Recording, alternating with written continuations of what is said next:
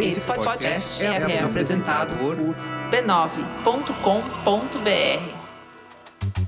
Olá, eu sou o Bruno Natal. Hoje é dia 3 de março e no resumido número 102, a ascensão do mercado de arte digital, mudanças na remuneração dos criadores de conteúdo, o deepfake do Tom Cruise, especulação na floresta amazônica, o caçador do reggae perdido e muito mais. Vamos nessa, resumido.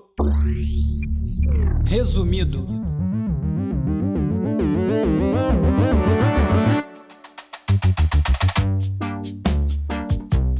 Olá, resumista! Esse é o Resumido, um podcast sobre cultura digital e o impacto da tecnologia em todos os aspectos das nossas vidas. Muitos comentários sobre o formato do episódio passado. A ampla maioria gostou do formato mais solto. Alguns gostaram que foi mais longo, outros preferem que o programa seja mais curto. Isso é uma questão difícil de solucionar. Já teve essa conversa várias vezes ali no grupo de WhatsApp e Telegram e vai indo como vai indo a cada episódio. O que importa é que a essência do resumido é a mesma e eu sigo aqui na missão de resumir e conectar as notícias da semana no universo digital e além. Essa semana a história que me deu um nó na cabeça é a história da criptoarte. É um mercado de arte em que se vende obras digitais usando criptomoedas e que dá autenticidade e direito de posse nessas obras através de blockchain, ou seja, essas vendas são feitas todas digitais, emite um certificado sobre aquela obra que vai para o blockchain, portanto fica imutável e assim a pessoa tem a garantia de ser dona daquela obra. Apesar dela existir apenas em formato digital e não ser palpável, tangível, e ela existe só eletronicamente.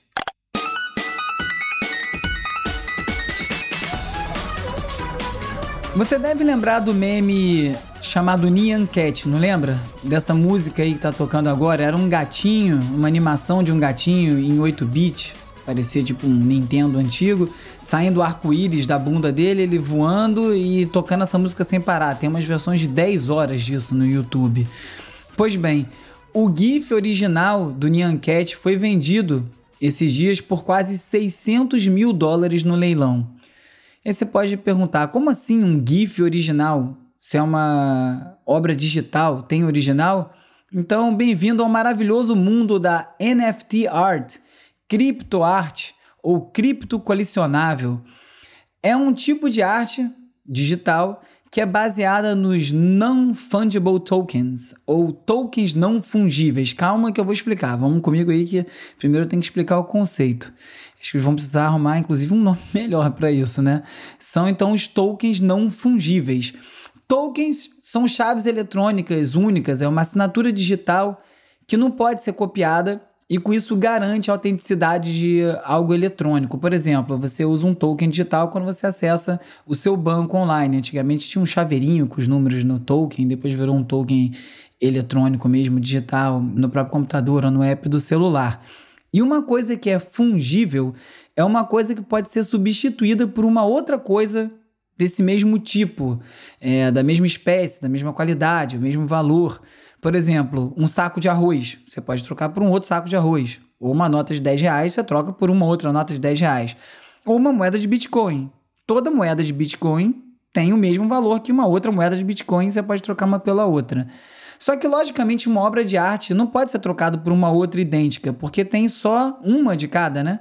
Mesmo quando uma obra de arte é feita em série, elas são numeradas. Então tem essa diferença. Não é um commodity como o saco de arroz ou como o Bitcoin. São peças únicas.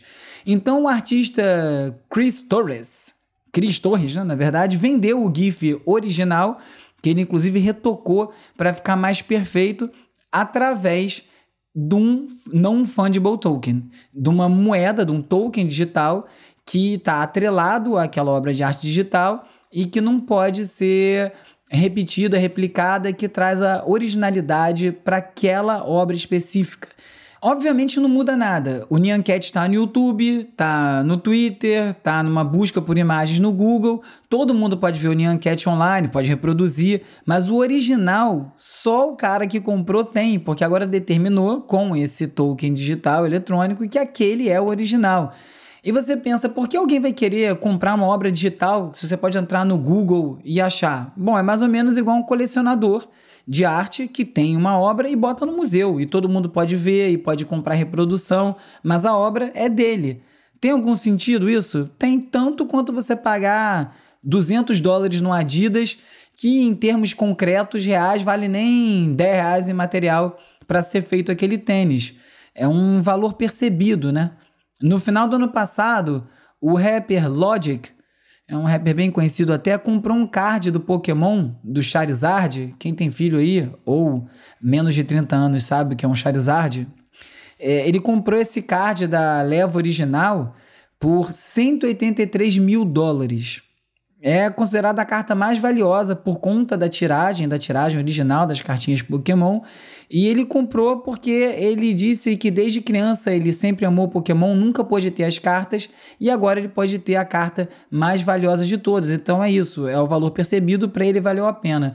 Na semana passada eu entrevistei o Fernando Carvalho da QR Capital. E ele falou sobre a mesada dos filhos dele serem na moeda digital do Fortnite, por exemplo. É uma coisa que talvez para você não valha nada, mas para uma criança nativa digital aquilo vale tanto quanto dinheiro. Não é à toa que o mercado de skins, que é a customização dos personagens do Fortnite, já movimenta bilhões de dólares. Bilhões, eu não falei milhões, é bilhões com B de Bruno mesmo. É muito dinheiro para você botar uma roupinha digital no seu personagem lá do Fortnite. Em 2019, na verdade 2018, teve um card digital do Homer Simpson misturado com Pepe LeFrog. Era um movimento chamado Where Pepe. É, o Pepe LeFrog é um personagem que acabou sendo cooptado pela extrema-direita nos Estados Unidos. Já falei dele aqui no programa, tem até um documentário sobre isso. É, e aí tem esse, essa comunidade do Rare, Rare Pepe, do Pepe Raro, em que eles vendem, através de criptomoedas, artes específicas baseadas no Pepe Le Frog. Então, essa do Homer Simpson foi vendida por 39 mil dólares, isso em 2019. Um outro artista que está aí atuando nessa área é o Beeple, que é um artista, um, de, um desenhista digital, tem quase 2 milhões de seguidores no Insta, e colocou uma obra dele para leilão na Christie's, na casa de leilão tradicional, aceitando o pagamento de criptomoeda. Essa obra é chamada 5 mil dias e está compilando uma arte que ele fez por dia durante 5 mil dias.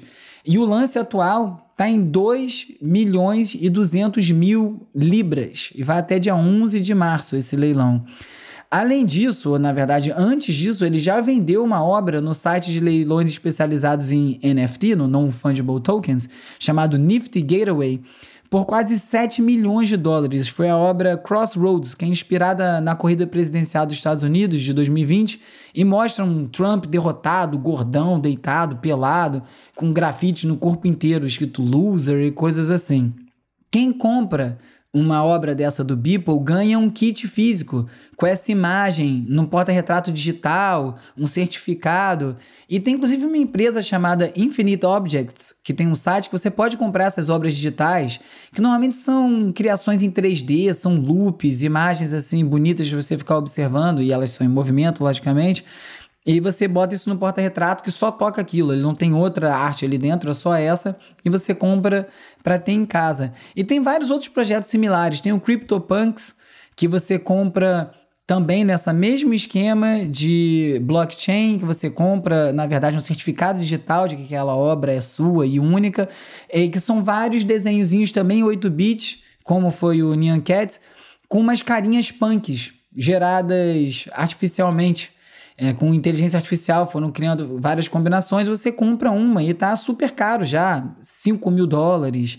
E lembra um pouco o Million Dollar Page, que foi um projeto de 2005 em que uma pessoa criou uma página na internet que você poderia comprar um pixel por um dólar. E tinham um milhão de pixels e várias marcas começaram a comprar vários pixels para poder botar um logo naquele mosaico.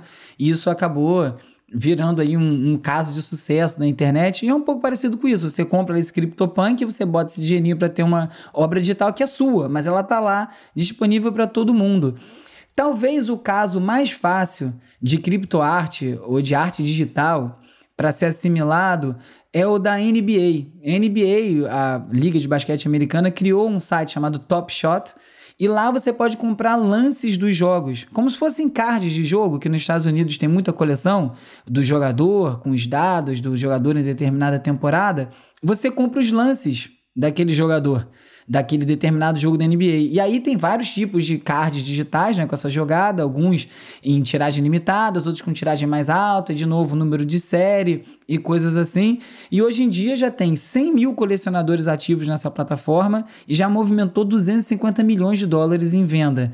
Então, por mais que pareça uma coisa muito distante, está começando a tomar forma esse impulso das criptomoedas e do blockchain, que é essa forma descentralizada de registrar é, movimentações online e trocas online, vai sedimentando o mercado e que faz todo sentido. A gente está num mundo totalmente digitalizado, é, por que não você ser dono de uma obra digital? E também um outro aspecto, né? As criptomoedas estão naquele momento em que elas precisam ter algum uso. Então, os grandes investidores, as grandes pessoas, as pessoas que têm grandes é, quantidades de moeda precisam mostrar que essa moeda tem uso. Tem que ter um estudo de caso para as pessoas entenderem como é que usam essas moedas, como é que se usa o blockchain e com isso confirmar que isso é uma tecnologia que faz sentido. Agora, lembrando que em 2017 teve um frenesi enorme com os ICOs Initial Coin Offering, que é oferta inicial de moedas. Era como se fosse você botar uma empresa na bolsa, o IPO, né? Você abre as ações na bolsa, ou quando você recebe investimento para uma startup. Só que em vez de você dar participação na empresa, você dava moedas que teriam valor mais para frente quando aquela rede fosse montada e funcionando é, corretamente. Só que a maior parte desses ICOs falharam, muita gente perdeu muito dinheiro, teve muita fraude, muito ICO foi feito para arrancar dinheiro dos outros mesmo, na maldade. Então, é um mercado muito promissor, mas também tem que cuidado para o que não sabe onde vai dar, né? Então, eu acho que a, nada do que eu falo aqui sobre cri criptomoedas é, são recomendações de investimento. O que eu sei sobre investimentos em criptomoedas, o que é a regra de ouro é que ninguém deve investir mais do que 5% do que pode perder num investimento desse. Sei também que desde que eu li um monte de coisa sobre esse assunto, tô com a cabeça dando rodopios aqui, cheio de ideia para entrar nesse negócio. O que, que você achou disso? Você compraria uma obra digital? Investiria numa obra digital? O hit armadilha da semana foi o MyHeritage, Minha Herança, que é um site em que você consegue animar fotos. Você bota uma foto e ele transforma aqui aquela pessoa através de inteligência artificial, é, de deepfake, faz a pessoa se mexer, como se fosse um vídeo.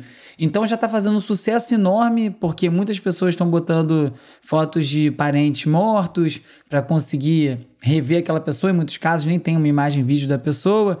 E várias brincadeiras com pinturas antigas, retratando artistas como Beethoven. Funciona muito bem. Eu fiz um teste com uma foto dos meus saudosos avô e avó e ficou muito bom. Fiquei impressionado com a qualidade. Eu consegui me permitir fazer isso porque eu não tenho vídeos do meu avô e porque eles já estão mortos. Então não tem um risco tão grande ali de roubo de identidade, de, de, de questões de privacidade, exposição, etc. Até porque meu avô, por exemplo, morreu bem antes da internet ser isso que é agora. Mas, como todos os casos desse tipo de aplicativo que tem que subir foto, muito cuidado, reconhecimento facial, com que intenção estão é, criando esse aplicativo, que uso vão fazer essa base de dados, mas mais um desses dessas modas, né, que acabam arrastando muita gente para entregar muitos dados.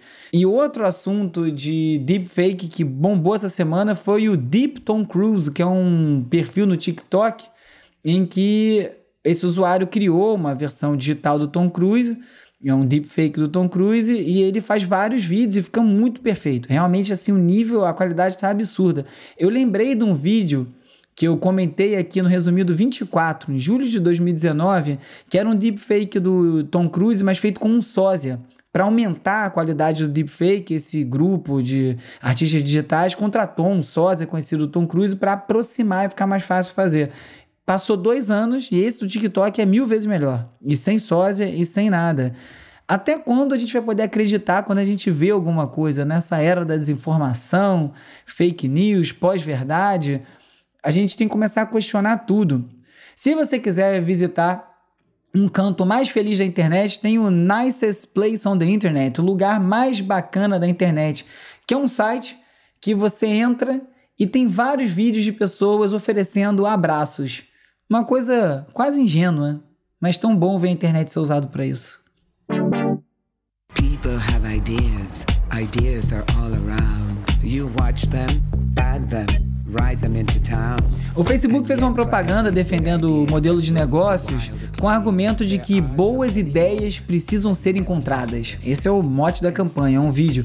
E que os algoritmos do Facebook, então, é, e a coleta de dados que eles fazem ajudam nisso. Não tá errado, ajuda em muitos casos, mas precisa coletar tanto e precisa ser tão sombrio, sem saber o que está acontecendo.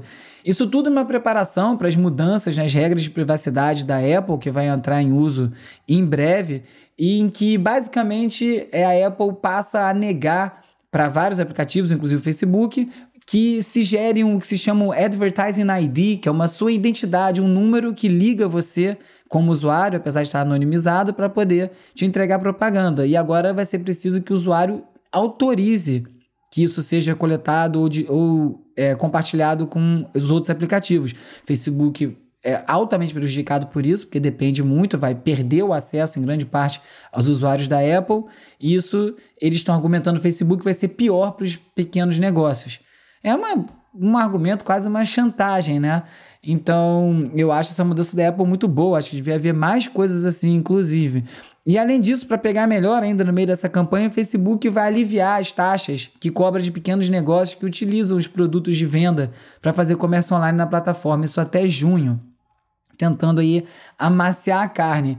E seguindo esse antagonismo quase entre o Twitter e o Facebook atualmente, em que o Facebook faz alguma coisa altamente questionável. O Twitter tem apontado caminhos que são quase otimistas quando você vê. O Twitter anunciou que vai banir os usuários após eles cometerem cinco casos de desinformação relacionados à pandemia de Covid. É uma regra bem clara, que é muito importante, é sempre um problema nessas plataformas não serem claro. A primeira vez que o usuário fizer, ele é avisado. Na segunda e na terceira vez que ele cometer desinformação sobre o Covid, ele é suspenso por 12 horas. Na quarta vez é suspenso por 7 dias e depois da quinta é banido. E aí já tá todo mundo perguntando: vai ser retroativo? É só resgatar os, os tweets do Bolsonaro? Ele já perde a conta? Seria algo a se analisar. Mas mais do que isso, o Twitter começou como disseram por aí, parece que achou um Google Docs de roadmap de produto e começou a implementar mil coisas que estavam na sacola e que as pessoas pediam. Não, ainda não vai autorizar você editar um tweet, que é o grande desejo de todo mundo. Diz, inclusive, que isso pode vir a ser uma funcionalidade paga, mas eles vão anunciaram que vão ativar o Super Follow, que vai funcionar como super seguidor, vai funcionar como se fosse um catarse, em que você pode cobrar dos seus seguidores para ter acesso a determinado é, conteúdo exclusivo, newsletter até, já que o Twitter comprou o Review, uma empresa de newsletter, é, ter badges especiais que te identificam como um super follower daquele determinado comunicador, e também uma habilidade de criar comunidades dentro do Twitter, parecido com o Facebook Groups, que já trouxe tanto problema. Vamos ver como é que eles vão moderar tudo, né? Enquanto isso, o Twitch, o YouTube e o TikTok começam a estimular cada vez mais os usuários darem gorjetas para os criadores. E eu conversei com o Torturra, Bruno Torturra, meu xará, no Twitter Space, que é o Clubhouse do Twitter. Eu fui convidado para testar a ferramenta, eu testei com ele semana passada e eu vou testar de novo nessa quinta, a gente vai fazer de novo. Eu aviso lá na lista de de WhatsApp, de Telegram. Aliás, quem quiser falar comigo já sabe, né? Arroba urbe, no Twitter, arroba resumido.podcast no Instagram e no TikTok. Ou então me manda um oi pelo WhatsApp ou pelo Telegram para 21 97969 5848, que além do conteúdo extra, eu também aviso coisas como isso, como esse encontro com Tortura que eu vou fazer essa semana. E a gente ficou conversando justamente sobre a questão da monetização dos criadores e como precisa ter uma forma de premiar o bom conteúdo.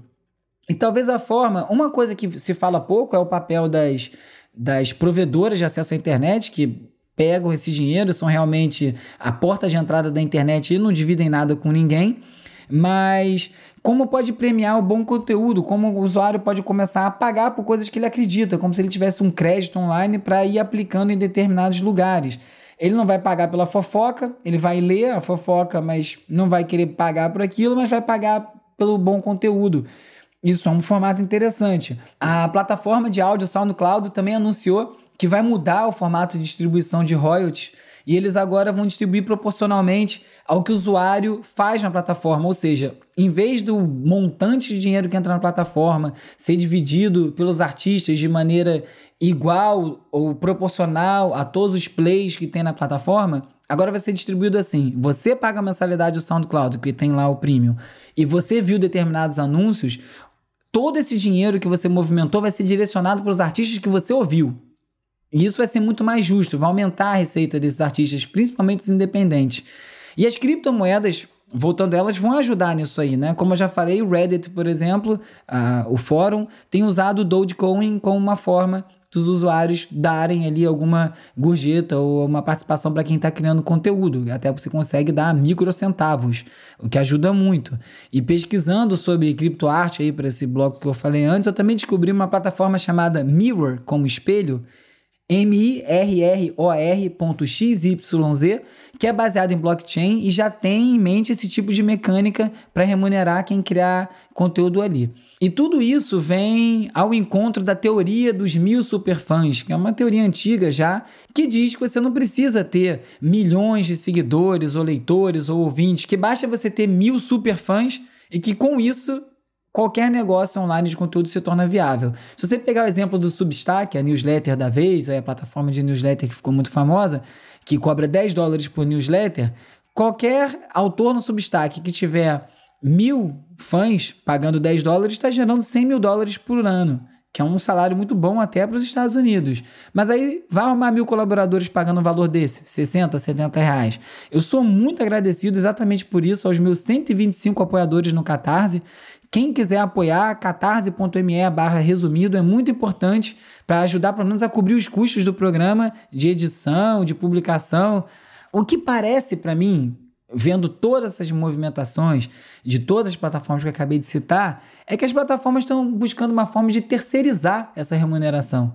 Na verdade, eles já geram muito dinheiro, já recebem muito dinheiro e poderiam distribuir isso entre os criadores. Já falei isso aqui há dois programas atrás, eu acho, sobre como, para mim, como uma regra de ouro, qualquer plataforma que depende de conteúdo gerado pelo usuário deveria ter mais do que a metade da sua receita redistribuída entre os usuários. Proporcionalmente, tudo certo, muita gente ia ganhar centavos, mas que fosse assim, seria mais justo.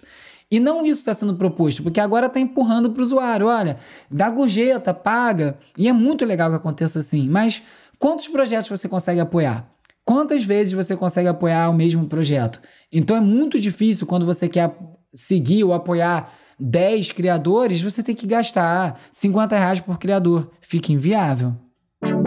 A China anunciou que investiu 378 bilhões de dólares em pesquisa e desenvolvimento, isso em busca da soberania tecnológica. Ou seja, estão investindo em tecnologia, em mão de obra especializada, para poder ser autossuficiente e liderar essa corrida tecnológica, que é a corrida mais importante no mundo hoje em dia. Enquanto isso, aqui no Brasil, a gente planta soja, engorda gado. Isso enquanto ambos não forem sintetizados e não tem quase nenhum investimento no que importa.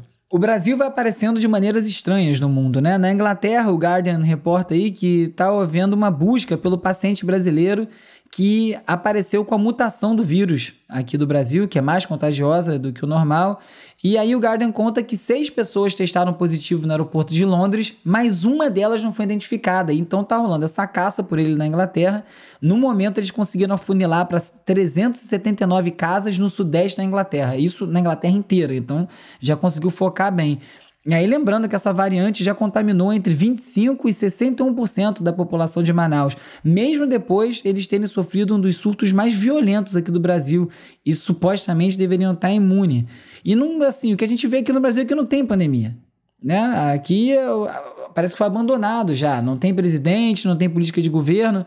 A única brasileira que é professora titular de Harvard, no Departamento de Saúde Global e População, que é uma demógrafa chamada Márcia Castro, deu uma entrevista para o Valor Econômico falando justamente como o Brasil pode ficar para trás, exatamente por, por conta dessa falta de ação durante a pandemia, né? O resto do mundo vai se recuperar bem antes da gente e vai aumentando o nosso buraco econômico. E além disso, a gente vai acabar ficando isolado do mundo e a gente vai se tornando um possível foco das versões mais letais do vírus, ou seja, vai piorando a coisa. E eu não sei na sua cidade como é que tá, mas aqui no Rio tá tudo normal. Você anda na rua, bares e restaurantes lotados, é, não tem nem mais mesa entre os restaurantes, muita gente sem máscara. É como se estivesse acontecendo nada. Mas também qual a novidade aqui no Brasil, né? Uma reportagem da BBC revelou que terras protegidas lá na Amazônia estão sendo vendidas pelo Facebook, sem que essas terras não tenham nem dono. A jogada é a seguinte: é, a pessoa se apropria da terra em unidade de conservação, em território indígena, através de invasões, e depois tenta conquistar o direito à posse dessa terra na justiça usando um cadastro ambiental rural, chama CAR, que é um documento que não vale nada. Qualquer um pode emitir um desse. Você pode emitir um agora, ele é autodeclaratório, ou seja, essa terra aqui é minha. Ou seja, na realidade, eles estão vendendo uma negociata, estão vendendo um caso legal. E assim a boiada vai passando. Ninguém pode acusar o ministro do Meio Ambiente, o sinistro do Meio Ambiente, não estar tá cumprindo as promessas de campanha. Isso aí ninguém pode reclamar. Falando em desmatamento, morreu também essa semana o Paul J. Crutzen, que é o ganhador do prêmio Nobel pelo trabalho que ele provou que poluentes atmosféricos destroem a camada de ozônio e causam aquecimento global, que acabou levando ao banimento do uso do CFC em sprays, ar-condicionados quem foi criança, adolescente nos anos 80, anos 90, lembra muito bem dessas campanhas. E foi ele também que cunhou o termo antropoceno para definir a era dos humanos. Essa aí que a gente está vivendo agora, em que os humanos causam um impacto significativo na Terra. Aliás, falando em impacto negativo na Terra, o senador investigado por corrupção, Flávio Bolsonaro, comprou uma mansão de 6 milhões de reais em Brasília, no início do ano. Ele pagou 1 milhão e 800 mil de entrada, ou mais do que todo o patrimônio declarado dele em 2018, e o resto ele financiou em 360 parcelas a 4% de juros ao ano. Esse Banco Brasília é mesmo uma mãe, viu? Porque eu não conheço ninguém que, consegue, que consiga um financiamento nessas condições. Na verdade, em qualquer condição, na realidade, né, com um salário de 33 mil reais, que é o salário de um senador. Eu simulei no site do BRB. Me deu o trabalho de botar o salário, o valor do imóvel, foi negado. Estranho, né? No site do Resumido, você encontra todos os links que eu comento em cada episódio, organizadinho, se você quiser se aprofundar nos assuntos que eu comento, e também algumas matérias e artigos que não deram tempo de, com de comentar, ou aprofundar, ou encaixar aqui no, no roteiro do programa. Então você vai lá em www.resumido.cc, a letra C, duas vezes, e você encontra isso tudo.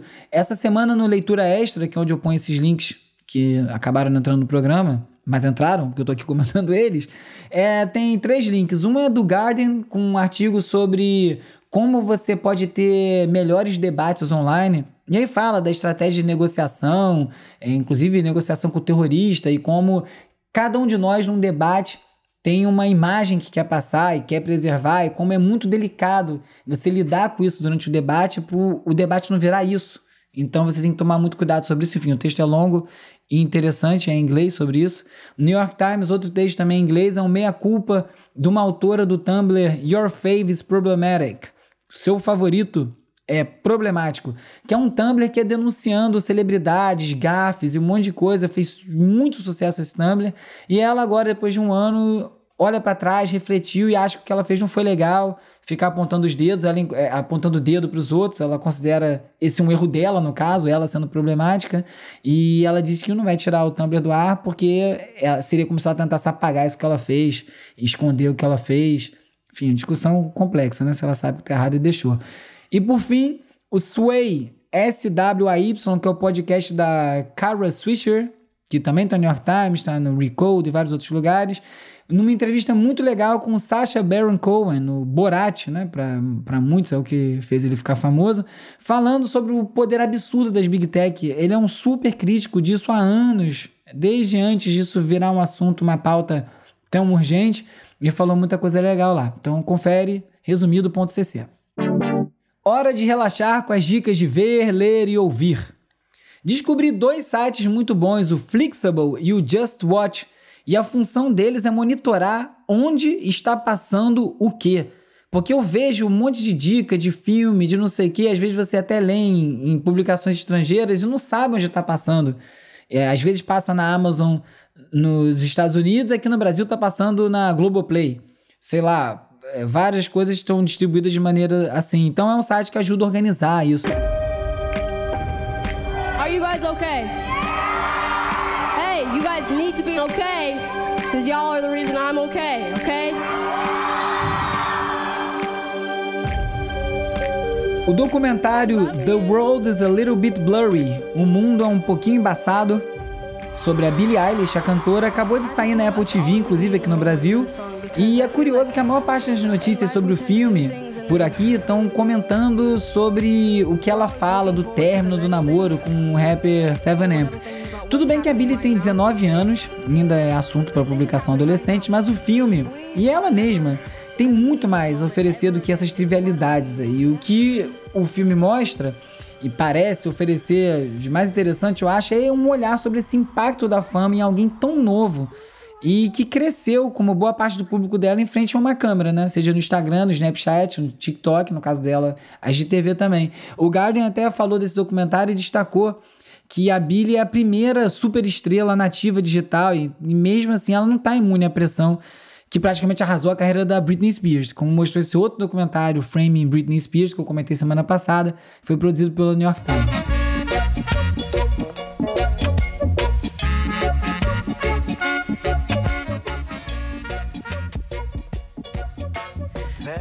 Olha, os últimos meses têm sido cruéis pro reggae, né? Foi o Bunny Lee, foi o Roy e agora hoje foi o fundador do The Wailers, que ainda estava vivo, o único que ainda estava vivo. Bunny Wailer foi encontrar os seus parceiros Bob Marley e Peter Tosh lá em Zion. Tristeza, o reggae, a história do reggae vai aos pouquinhos virando só história mesmo. Que bom aí quem teve sorte de ver Bunny Wailer teve várias vezes no Brasil e que fique bem em Zion. Aí, check one, two.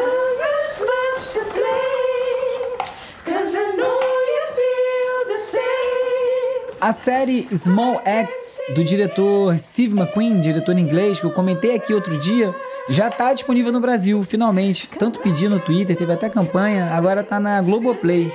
Mais uma assinatura, né? Mas enfim, pelo menos está com conteúdo bom.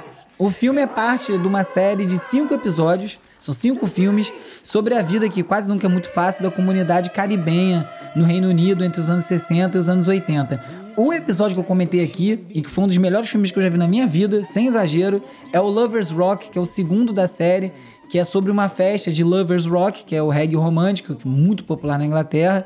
E a cena da festa, que tem a festa toda cantando Silly Games, a Janet Kay, a capela é de arrepiar, assim. Então veja, é muito bom. Todos os filmes, eu vi todos, são muito bons.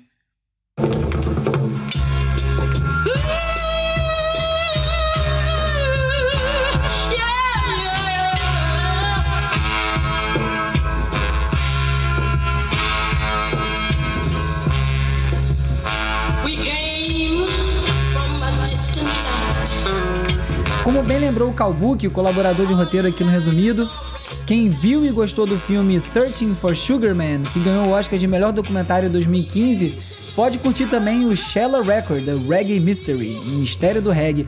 Como no Sugar Man, o filme mostra a busca por um artista que tem um passado misterioso. No caso aqui de, desse filme, do Shella Record, é uma cantora de reggae chamada Shella Record, que virou uma obsessão pro diretor do filme, um canadense chamado Chris Flanagan, desde que ele encontrou o disco dela num sebo em Toronto.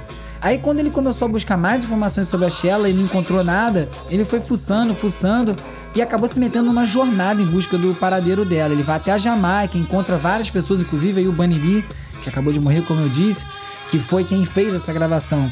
E aí, como no, no Searching for Sugar Man, o Shallow Record não foi lançado no Brasil, não está disponível em plataforma de streaming, mas vale a pena você fazer como esse diretor e mergulhar numa jornada para encontrar o filme por aí e descobrir se ele afinal encontrou a cantora ou não. Sobe o som dessa pepita aí, Miguel Mermonstein, o editor de áudio desse episódio. Nesse episódio você ficou sabendo sobre o novo mercado da arte digital, como as plataformas estão buscando repassar a remuneração dos criadores para audiência, os riscos da especulação na Amazônia, como é fácil comprar uma mansão em Brasília se você for filho do presidente, mesmo se você estiver sendo investigado por corrupção relacionada a imóveis, e ganhou um monte de dica para assistir em casa. Se você gosta de resumido, recomenda para mais gente. Ajuda esse podcast a continuar crescendo. É muito importante sua recomendação.